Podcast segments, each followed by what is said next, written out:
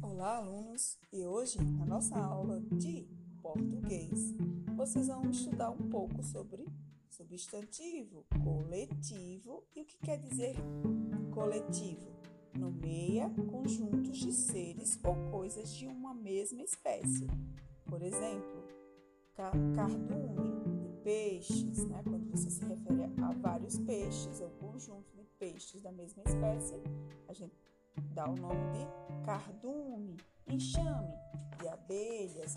Vocês vão analisar na página 95, vocês têm algumas imagens, certo?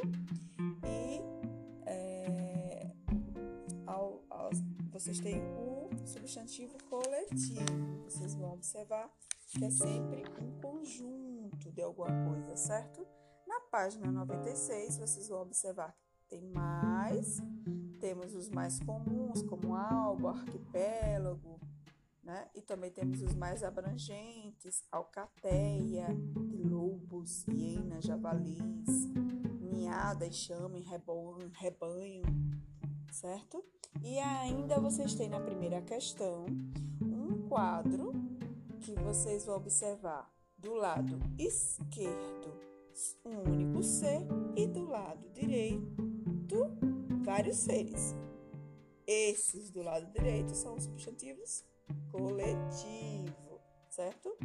E na segunda questão vocês vão completar o quadro com a conclusão e exemplos de substantivos coletivos. Podemos usar apenas uma única palavra, certo? Para dar nome a um conjunto de seres. Exemplos: bando, ave, elenco ator. E aí vocês podem escrever mais alguns abaixo, certo? É, na página 97, vocês vão revisitar substantivos compostos, primitivos e derivados. Nos substantivos compostos, eles são formados por pelo menos duas palavras. Então, na primeira questão, vocês vão escolher o caminho onde só há substantivos compostos postos, ok? Quero ver quem vai conseguir. Na segunda questão, vocês têm uma relação de substantivos primitivos e derivados, certo? Estão misturados.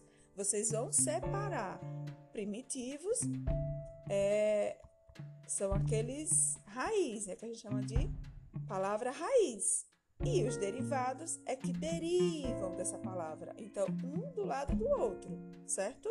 Então, por exemplo, vamos escolher aqui um barba.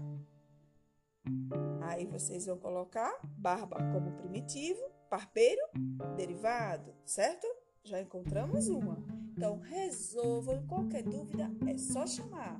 Tchau, tchau. E até mais.